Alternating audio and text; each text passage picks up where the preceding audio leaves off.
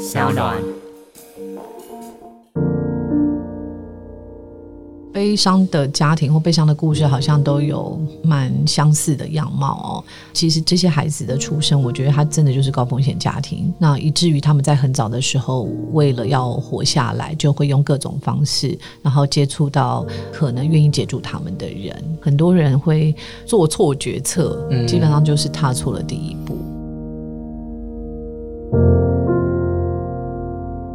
毒枭大王之所以是毒枭大王，雪莉姐是用养蜜蜂的养蜂人来形容这些毒枭大王，然后也讲到他们的公司啊、集团啊，其实对青少年来说扮演某种特定的角色。那刚刚了解了这个毒枭大王的一条龙之后，这次我们也碰到这些所谓的蜜蜂跟娇啊的这些青少年，是吗？因为其实我们长期蛮关心，就是这群在底层的少年。那很多人说，难道家境比较优渥的，或者是小康阶级的家庭，难道他们的孩子不会去运毒吗？那就我们接触的范围，其实他们的状况真的是蛮不一样的。我觉得运毒的少年。基本上很多都是对于金钱非常的渴望，那他们很需要很多的物质，因为家里没有办法满足他们。但第二个就是说，他可能他进了这个集团了以后，大哥要他去做什么，他不敢违抗，甚至他会觉得有义气。如果他真的进了监狱，因为他们会有很多的话术，说啊，你少年犯啊，你进去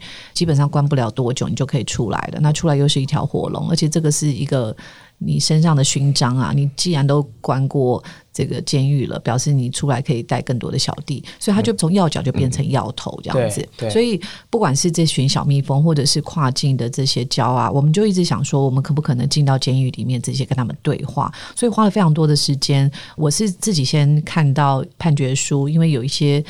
少年调查官还有法官跟我们说，其实他们有判决过从大马来的少年。那我当然很惊讶，因为在明阳中学里，这是关比较重刑的少年犯的地方。我们第一次有了大马的两位未成年人在监狱里面，所以我就呃申请了大概三四个月，跟志强一起过去，那还蛮成功的，就访谈到这两位少年。这好像是明阳中学第一次有外国的。对，其实台湾的成人监狱里面都有外国人，对，但是未成年人这是第一次。第一次，他们在里面的原因是什么？就是在二零一七年十二月三十一号哦，就大家准备要过年的时候，他们就带了 K 他命。到台湾准备运毒，那其实有有三个少年。从马来西亚，对，从马来西亚吉隆坡那里，那两个十七岁，一个十九岁，十七岁跟十九岁呃是一对兄弟啦。嗯，那另外另外一个十七岁是他们那一天才认识的，所以所以三个人同行，然后从吉隆坡大飞机。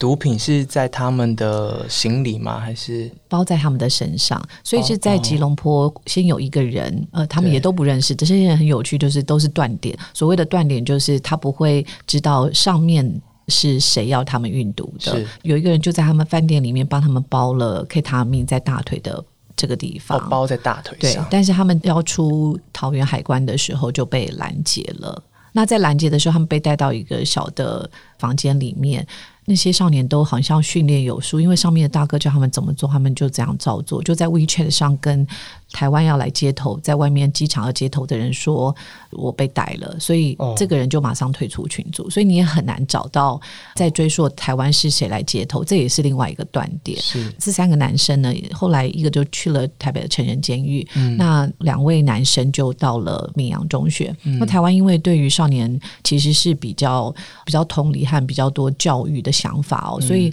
在判刑上面不会像香港或者是印尼、菲律宾，其实判刑即使对少年。年犯都判得非常的重，像同样的案子，也是拿同样的功课数，在香港可能判刑就要判八年到十年。这一群来自马来西亚的年轻人，他们从马来西亚绑着毒品来台湾，他们会拿到什么好处？通常的说法就是，如果成功的话，他们可以拿到十万块台币左右。那他们也可以在台湾玩三四天，就像一个旅程一样。哦，所以他们是透过 Line 和 WeChat 来跟这群少年联系。然后，如果你有兴趣的话，你可以帮我们运东西。嗯，但是我想其中一个是非常清楚他要运什么东西，因为他本来就在这个集团里面工作。但是另外两个那一对兄弟，基本上他们并不清楚自己运的是不是毒。诶，所以 Job Description 上面没有写说你们是要来，没有不知道。对，直到帮。帮他们绑了这个 K 他命以后，他们才才知道说自己要运的是毒。但是因为如果你没有碰过毒品，你也不清楚它是哪一种毒品。哇，对，那我们去明阳中学采访的时候呢对，它也是层层的关卡，所以呃我跟志阳进去的时候，我们的手机呃 camera 都是要先交到另外一个地方，你在里面是只能用纸笔记录的。嗯对，那因为我们这次有拍摄，那个拍摄也是在之前就已经申请好了，对，所以我那一天我有点惊讶，我的手机没有办法带进去。他说里面这些都是不允许，如果没有被登记在呃你要求的清单上面，这个东西都是不能带进去的。所以我们经过三四个月的等待之后，然后申请成功，然后到了阳明中学里面去看，这两个是不是兄弟，对不对？不是嗯不是，是，一个哥哥是在成人监狱，所以我们见到他，我们见了多久？我记得是两两个小时左右。你们是跟着他们看他们在里面的生活吗？还是在里面发生什么事？其实就是少年监狱，虽然现在叫感化学校、矫正学校，但是少年监狱里面所有的作息是非常非常严格的，你必须要同进同出。所以为什么会花这么多的时间申请？也就是他没有办法给你非常弹性和自由的空间，让你就是来来去去。那我们约的时间就是很很清楚的是访谈的时间，然后包括说他们一些生活在打饭的状况，这边有做一些记录。那我之后也采访到了。这一群少年的律师，他是在桃园作业的。那这个律师也告诉我，他现在手边还有几位是从大马的少年，那他也运毒过来。这可是运毒的方式就完全不一样了。哦，已经在演变了，已经在演变了。对他这个演变的方式，就是他自己先到台湾来，然后先租一个房子。那之后呢，对方会从大马寄空气清净机，然后把毒品放在里面。可是其实，在海关的时候也遇到同样的状况，他们已经侦测出这台空气清净机里面有毒品，有毒品所以他就让他持续的递送，然后最后他来接货的时候再把他逮捕。所以现在的毒品运输的方式还有路线，都会因为各国的侦查的政策而不断的在演化中，但是牺牲的都是这群少年。是是，所以大家在机场看到那些狗狗，他们是真的有啊有啊，认真在工作，那个是特殊训练的，对哦。因为真的就是每天这种事情在发生。对我看里面有个数据是二零一一年的时候，马来西亚人在台湾狱中的只有五个，但是到二零一九年的时候是已经到四十三个。所以马来西亚人在那边其实他们是有固定的管道在进行这样子运毒的工作吗？我们是有有看到他们是怎么进入这一行的吗？这一次我们有跟 Rage，就是在马来西亚的调查媒体合作，他们在之前其实就有做类似的报道，所以就已经发现到，其实已经有一个这样子的趋势，就是当地的帮派或者是公司，就是他们有时候会叫他们公司来招募很多年轻人，无论是在校园里面招募，或者是用 online 的方式，比如说用 WeChat 或者是用呃 Facebook 上面跟你讲说啊，你可以做什么东西，然后去旅行，然后我们给多少钱，公开的哦，公开的，其实很多是公开的，但是他当然不会显说我要要你去运毒品，对对对，他跟你讲怎样怎样，然后你要打去之后，他们再做一定程度的访谈，然后你才会知道。所以其实像刚才雪莉姐说的那两位年轻人，他其实一直都不能很确定他要送的是毒品，只有在那些人把毒品绑在他脚上的时候。他才知道哦，原来是要送毒品，但是他可能也不知道他是海洛因还是安非他命还是 K 他命，啊，不能反悔吗？应该很难。哦，但是我想，如果当下你确定真的要反悔的话，应该还是有机会的。但是我觉得那种压力应该是蛮庞大的。我觉得其实可能会有困难，因为他们在真人启事的时候，甚至会留下你家人的联络的方式，包括说要担保，如果这一包毒品最后遗失了，你甚至会。就是黑社会有很多很多的手法，所以他们现在变公司跟集团。嗯，那另外一个就是刚刚志兴问到说，诶，他们怎么会有这样的管道到台湾来？其实台湾的做毒品生意的人也经常往返。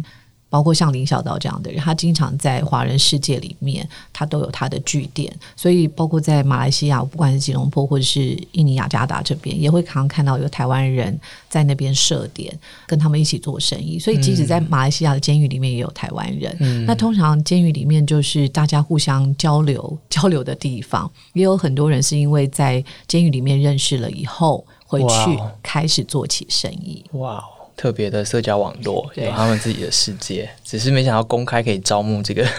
焦啊去加入。看到这两个兄弟的这两个年轻人的感觉是什么啊？他们几岁？他十七岁被抓，现在离开的时候已经十九岁，嗯，哦，十九岁，所以就是一个十七、十八、十九岁的年轻人在你们面前，而且还有其中一对是两兄弟都一起来做这件事情。他们是怎样子的年轻人？为什么他们会开始这件事呢？当然就是悲伤的家庭或悲伤的故事，好像都有蛮相似的样貌哦。那我自己感觉就是我们在谈呃新时代反毒政策啦，过去四年台湾政府也投入了一百亿的资金，可是其实这个都跟我们的社会安全网好像是没有扣连在一起的。哦，那其实这些孩子的出生，我觉得他真的就是高风险家庭。高风险家庭的意思是说，他的主要照顾者没有办法好好的照顾他们，那以至于他们在很早的时候，为了要活下来，就会用各种方式，然后接触到可能愿意接住他们的人。对，那我想是呃很多很多人会去做错决策，嗯基本上就是踏错了第一步。他们后悔吗？或是他们遇到你们应该是第一次跟记者讲话，他们有没有想要特别说什么？有一个少年特别谈到他的少年调查官，他说台湾的少年调查官还有台湾监狱里的老师，其实人都蛮好的，哦，就是给他们一些关心。嗯。所以其中一个少年告诉我，他想要回去以后能够在大马的这些，比如说他以前的学校里面，去告诉学弟妹说，千万不要来运毒，因为你在台湾运毒，刚好他们判两年六个月跟两年十个月，可是如果到香港，那个就是一辈子的事情。那另外一个十七岁的少年是跟我讲，他很想去看他那个香港被判终身监禁的朋友，哇。哦，因为他们同样从一个公司出来，结果一个运到香港判了终身监禁，然后一个到台湾，他比较幸运，他们都觉得这件事不会发生在他们身上，他们不会这么的衰 Unlucky，对 unlucky，然后被抓，可是没有想到就真的真的被抓了。然后你看两条路径，两条完全不一样的命运，对，一线之间，嗯。就是刚才雪莉姐提到其中一位，他我们那时候在跟他讨论的时候，我个人感觉他是非常后悔，因为尤其是他说他到回去那个马来西亚之后，他希望搬到另外一个州住，因为他希望脱离原本被这个集团掌控的社区或是这个人脉圈，因为他知道他如果回去的话，这个集团一定会知道他会回去了，或者是会去再去找他，或是继续把他拉回去这个集团里面，所以他甚至说他希望搬到其他一个州。希望到另外一个没有人认识他的地方重新生活。但有办法重新生活吗？这些胶啊，一旦碰到这个之后，我觉得大家对于运毒犯还有吸毒吸食者，基本上是贴了一个非常强烈的标签。很多人是不愿意再给他们机会的，是。所以当他们看不到希望，或者是一直持续活在绝望的时候，他们是不可能离开这个场域。听到蛮多吸食者就是说，当他跟他的老板告知他已经戒瘾了，可是老板会很不放心，也不一定拿得到工作的机会。这些都是施用者或者是贩毒者，当然这两个角色很不一样啦。嗯，呃，贩毒者是不是能够找到其他的谋生的工具？然后另外一个是使用者能不能够摆脱社会给他的污名？其实是一个很艰辛的道路。嗯嗯嗯嗯，两兄弟都被关在台湾，那他们的家人呢？呃，我知道这个孩子就这两个家庭的爸爸妈妈都是离异的哦。那这一对兄弟的爸爸曾经有到过台湾来看过他的，哦哦来看过兄弟，只有看过一次，因为父亲也是底层的工作者，他也要不断的工作。那他就告诉小孩说，就是你要乖乖的，我们就希望你回来。那我们那时候留了他父亲的联络的方式，可是等他们回去了之后，我们要试图打电话联络，想要知道他们日后的生活是怎么样。他的父亲就是已读不回，对，所以我想也是他们想要告别这个记忆吧。我想，我想是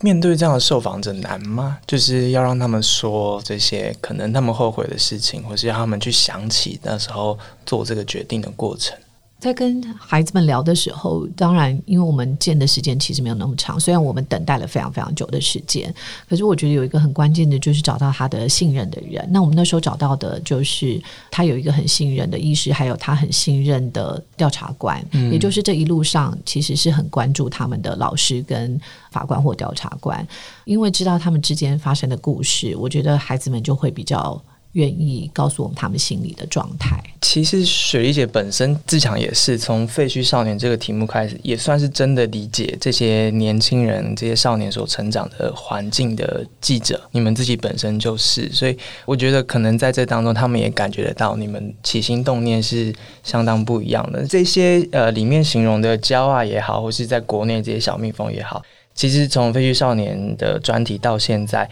这群人其实蛮重要的，因为题目里面其实有写到，过去十年这样子，十二到十七岁未成年的运读者，其实两百七十人，然后在十年间突然变成五百五十二人，它是不断的往上的。那你说十八到二十三岁，他稍微成年了一些的，他其实也不断在攀升，七百九十六人，然后十年之后变成。一千两百多人，所以这样子的年轻人其实是越来越多的。那感觉上它是一个好像难解的题目是吗？加上现在又国际化了，我觉得这一定是难解的。就是当这个贫富的问题越来越越复杂，然后呃还有科技，其实让。蛮多年轻人直接可以接触到我，连父母都不一定能够知道他们在在怎么样生活的一个场域。我一直在想说，这几年关注这个议题到底有什么意义哦？那天，脸书上有一个学姐就投了一个讯息，她说：“我可以帮她找她一个侄子，请你找她的侄子。”对，因为之前他是我们的读者，请我们帮他找他侄子，原因就是因为我们都觉得这件事不会发生在我们周边，可是。我的学姐其实也是一样，她就是一个就是受高教育的白领。是，那她的侄子就有一天父母都找不到人，突然不见了，呃，突然不见了，因为之前见到面是在医院的急诊室里面，他被砍伤了。治疗完以后，他就消失了，那手机也都没有接。现在是在某个县市里面，所以我就拜托志强，我们怎么样一起协寻这个孩子？因为他就已经在集团里面了。我们刚刚讲的就是，事实上这样的孩子可能是比我们想象的要多，就是他没有办法跟家人好好相处，或者是家里面的主要照顾者基本上没有办法跟孩子顺利对话的时候。他就很可能落入到现在的集团，其实也还蛮光鲜亮丽。他会觉得有一个大哥在外面罩我，然后我在学校里面可能不会被霸凌，然后我是有地方去的。你想想，如果你十六岁、十七岁，你没有能够养活自己的地方，你一定是要希望有一个地方可以去。对，所以我觉得这个当然不一定是马上有解的问题，但是怎么样，毒品的问题不要只是。毒品独立来看，而是它可以跟整个社会安全网还有家庭的网络可以合在一起看。我觉得这个问题才有可能解。因为像我们刚刚讲林孝道，林孝道是少年的，他自己就是少年，他是有前科的嘛，而且他是少年的时候就出问题，然后最后就成了一个成人犯。如果他一直持续感觉到绝望，我觉得他只会越混越大位这样。在做一些国际的极端主义发生的情况的时候，就跟这个蛮像的。青少年特别是脆弱一个族群，所以虽然这一次题目感觉。毒品啊，然后跨国的这些产业链啊，说不定读者大家会觉得离自己有点遥远。但其实，如果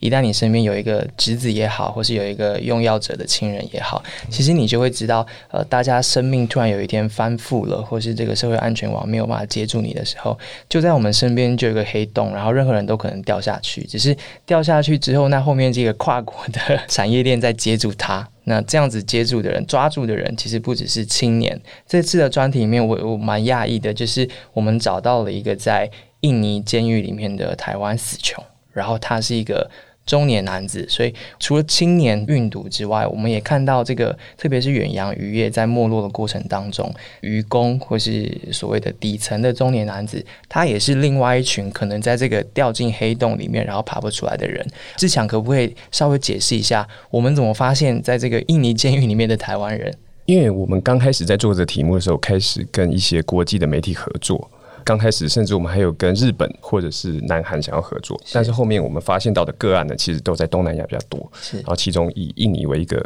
指标，台湾运毒到印尼的人大概有六分之一，在整个外国人的人数里面。哇！所以我们就跟印尼的调查媒体 Temple 合作，是，然后我们就 focus 在一个，因为刚才有提到，二零一七年七月跟二零一八年二月的时候，各有一次超过一千公斤的。安非他命运送到了印尼，所以我们就锁定到了第二个，就是二零一八年二月的时候，那时候有一艘船叫做顺德满六十六号，就是破纪录其中之一。对，破纪录的其中之一，它运了一千零二十九公斤的安非他命进入进入印尼，然后那时候这艘船上面有四位台湾人，是。他们那个时候就被逮捕被抓了。第一审的时候呢，是三位被判了死刑，一位被判了无期徒刑，因为那一位他其实转做污点证人。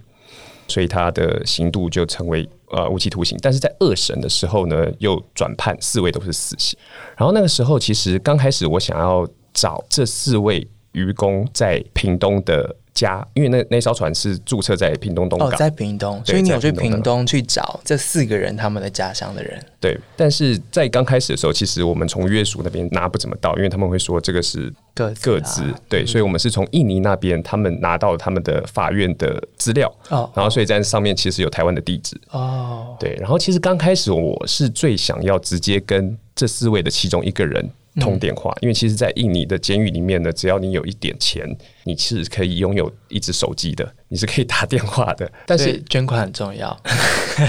没有了，没有。志强自己就有进过印尼的监狱里面，对对，这个不是被关进去，是说对，是他有联络过印尼的那个监狱里面。这个是我在二零一六年的时候，那时候在印尼也是做类似的题目，然后那时候刚好有印尼的 NGO 帮助我，让我进去在印尼的监狱，然后也。访了一位华人的运毒犯，然后后来那位华人运毒犯帮我介绍了一位台湾死刑犯，然后那时候就是用这种打电话的方式。那时候在台湾，他在印尼，然后就用打电话的方式跟他联络。但这一次没有成功，这一次没有成功。这一次成功的是 Temple 他们那边的人有成功的跟那个死刑犯打了电话，然后还有跟他们的那个律师成功到采访。感觉出来，我们很努力想要去找到其中一位，因为我们访到其中一位死穷的弟弟嘛。嗯嗯，对，这个其实靠着有一点点运气，但是又死缠烂打，终于让我们 采访到这位人。要不要先介绍一下这群人在哪里生活？然后他们本来是做什么的？然后怎么会现在被关在印尼？这四位呢，其中有两三位有曾经当过渔工，然后甚至有一位是船长。船长对，要不然就是他们是生在东港。嗯，所以东港其实是一个很大的渔村，无论是你自己或者是你的亲人呢，多少都是跟渔业有相关的。对，然后那时候就开始往这四个人的家庭去找。其实我们访到的那一位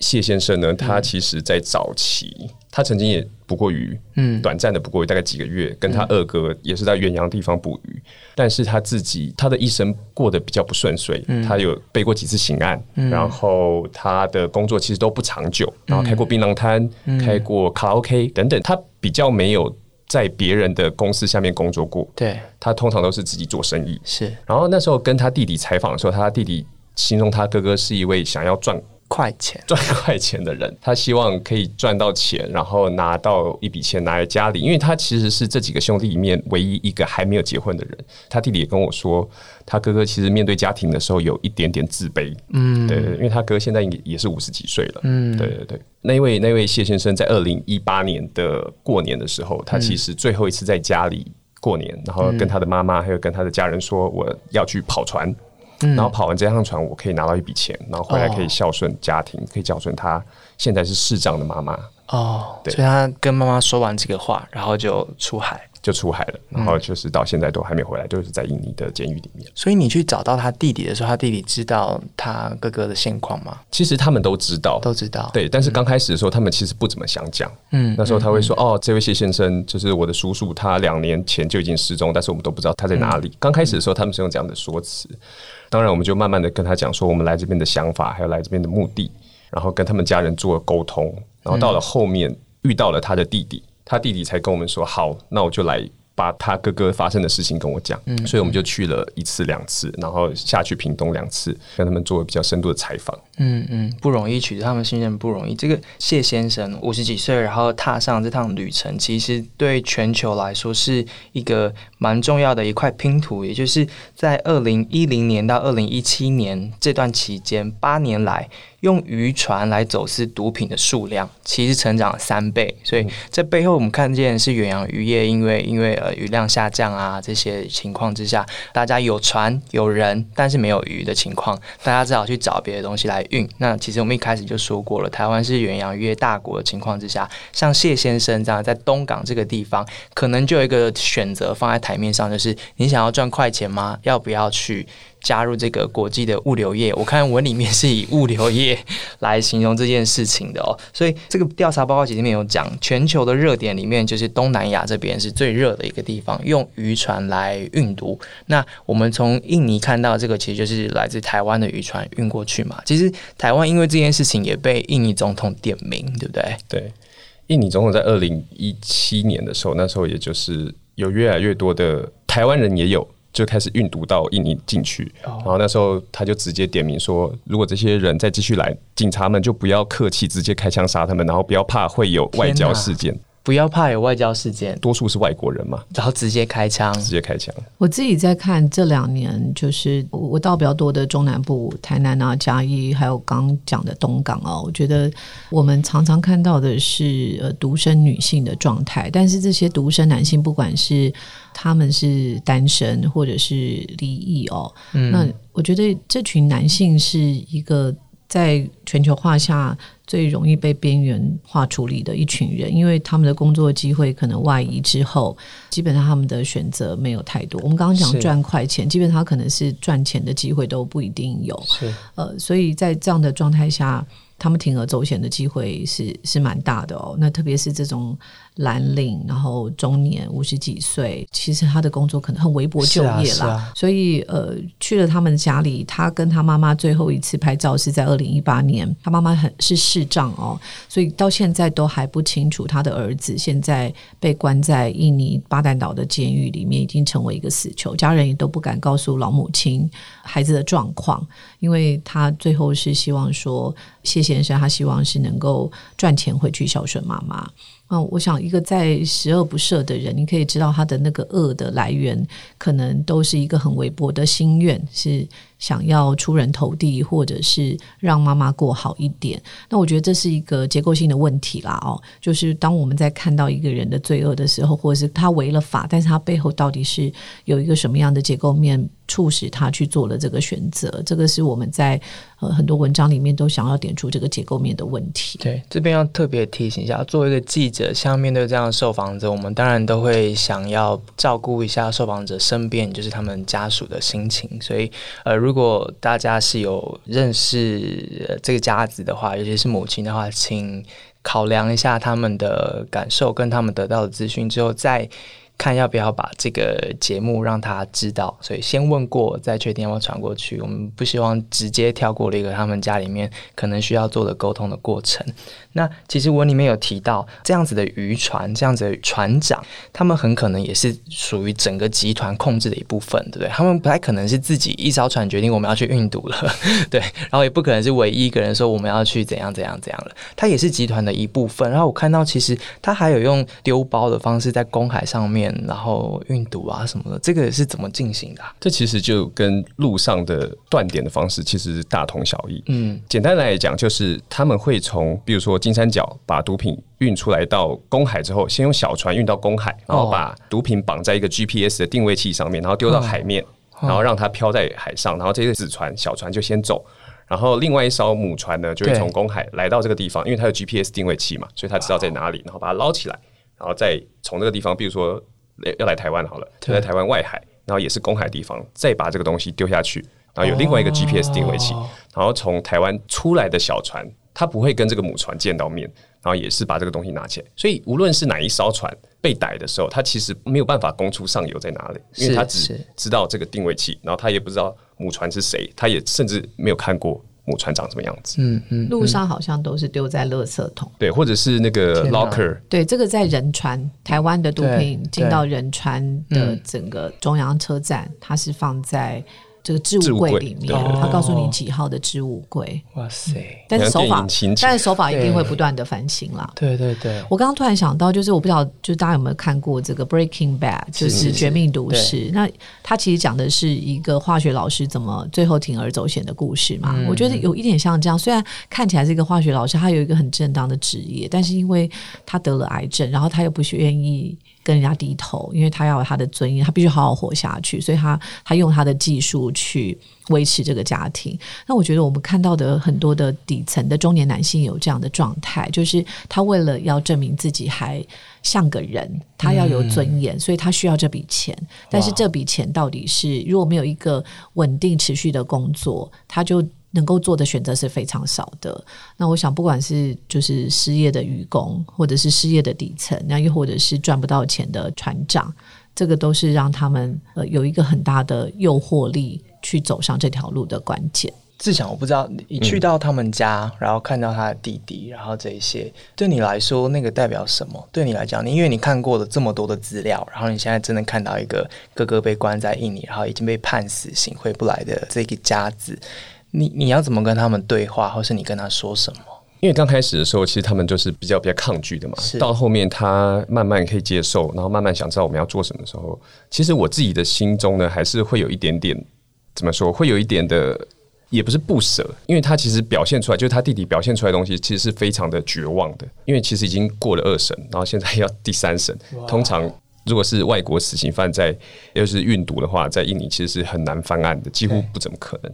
但是他就是有一种没有办法的办法。他哥哥在打电话给他的时候，他都把录音录下来，然后他要我全部把它听完。哦，对他就是希望把只要有一点点救命的稻草，他都会想把它抓住。呃，我记得他说一句“要死也要死在台湾”嘛，就是他的弟弟是这样想的。那你会看到有些家人他会把房子卖掉，甚至其实现在有一个产业啦，就是在印尼会有一个律师产业，他就是会帮这些死囚联系台湾的家人，其实就是要骗钱，因为他们不一定能够真的让他们的判决能够变更嘛，哦，所以有些人会耗尽千金，就是为了把自己的家人救回来，但是也都没有成果。嗯嗯嗯。这一次的整个专题，其实我们看到很多人的故事，就是中年也好，少年也好，然后跨国这些毒枭也好，后面是机制之外，其实我们也彰显出了很重要一个问题：当运毒跟产毒这件事情国际化之后，台湾在有这样子外交处境之下，我们该怎么办？那这个呃文里面有很多很确切的政策上面的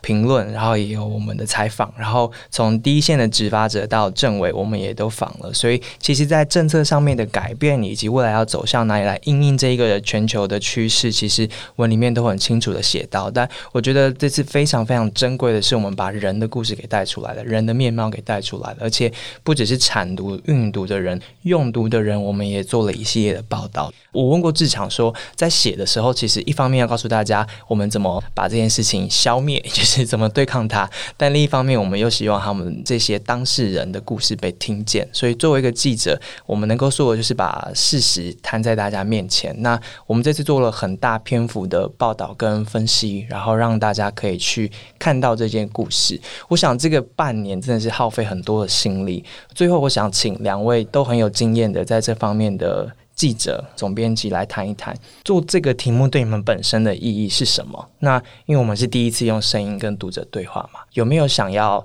呃除了文字之外，再跟读者说的讯息？我觉得同理这件事情，理解这件事情，对于呃，就是记者的工作来说，这就是我们的最大的价值。因为我们现在都活在一个平行世界里面，所以呃，其实我每一次在做任何专题的时候，都会希望带着读者看到我所看到的世界。那我去帮读者进到一个他们可能进入不了的地方，进入了以后要做些什么呢？当然，最好能够是看到一些改变。这个改变可能是从一个你完全不知道的理解开始，或者是有一些。改变是你可以起身行动，甚至去做一些积极的事情，包括帮助他们。那我还是蛮喜欢一句话，就是说，在废墟少年里面，我们谈到呃他的废墟，然后我们的花园，在废墟跟花园之间，我们能不能够让我们的花园里面的资源溢注到这些废墟里面？啊，让那些不管我们叫他底层，或者是比较脆弱的，或者是他感觉到绝望的那群人，可不可以有一些光亮，可以让他们感觉到希望，然后他们。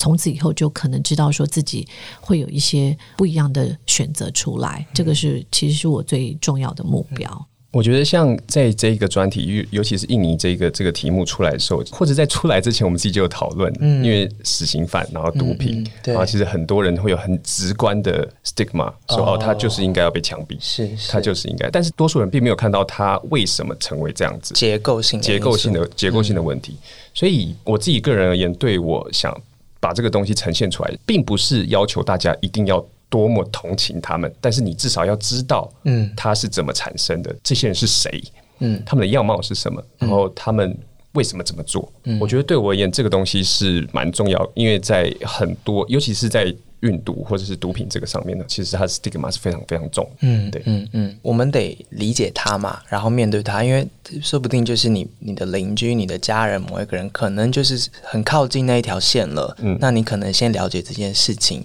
对你自己都有帮助。因为我觉得看不见是一个最容易的方法，然后选择重型化也都是一个最简便的方式，但这个就是这个不会解决问题。但要看见真的很难 而且要看长文也好难。这次的文章我不觉得很长啊，因为它就像电影一样，就一幕一幕看下去，就不会有。感谢主，对，感谢主。或是大家如果就是就是有有有有心情的话，就可以把它印出来，或是用大一点的荧幕看。我觉得就跟看小说蛮有一样的感觉，因为文字很美，然后很很到现场的感觉。只是它真真实实发生在我们身边就是了。我觉得报纸的读者会懂得我们在做些什么，因为报者读者是一群很有好。好奇心的人，他想要对自己的之外的世界多一份更多的理解，然后他也希望世界变得更好。有好奇心，就是有时候大家就会有很多的焦虑吧，因为觉得有很多事情应该知道。嗯那我觉得我们在这个岗位上面，就是。发现有重要的议题的时候，我们就是要满足大家的好奇心，或是心里面的那个焦虑，所以就是把问题说清楚，然后让大家看见。只是这过程，我讲这个专题是个最好的示范。这过程真的是无限的考验，以及一次又一次的 被打枪、被打枪、内心的抉择，或是你不断的自我拷问这些。但其实，如果大家有机会去了解，呃，作者和记者背后的这些初衷，今天应该听得很清楚了。大家的出发点其实都有自己的那一个很。单纯的一个念头，大家看到作品就是把你们的好奇心之下的那个问题的答案摊出来了，但接下来就是靠大家自己的 思考跟吸收，然后当然就是靠你们帮我们把这个事实传递出去，把这个。做了超过半年的成果，可以让更多人看见。这一次我们特别用声音的方式稍微做一点分享，但是当然只是专题当中的其中一些故事而已。如果你呃有时间的话，请记得不要错过这个专题。然后今天也很谢谢总编辑李雪莉以及我们记者杨志强来参加这第一次实验性的节目。两位感觉还好吗？觉得蛮好的，有三个人合体，我们下次可以再更轻松一点。好，如果大家有期待我们继续这样做下去的话，也请告诉我们你们的想法，然后帮我们按赞、分享跟订阅，是这样说吗？对，开启小铃铛，开启小铃铛。天哪，这马年纪说这个话，那有点尴尬。但这是第一次试验啦，这第一次出来一定会被骂。但如果你们骂太凶的话，就没有第二次喽。所以请大家自己斟酌一下。谢谢大家的时间，我们下一次再见，拜拜，拜拜。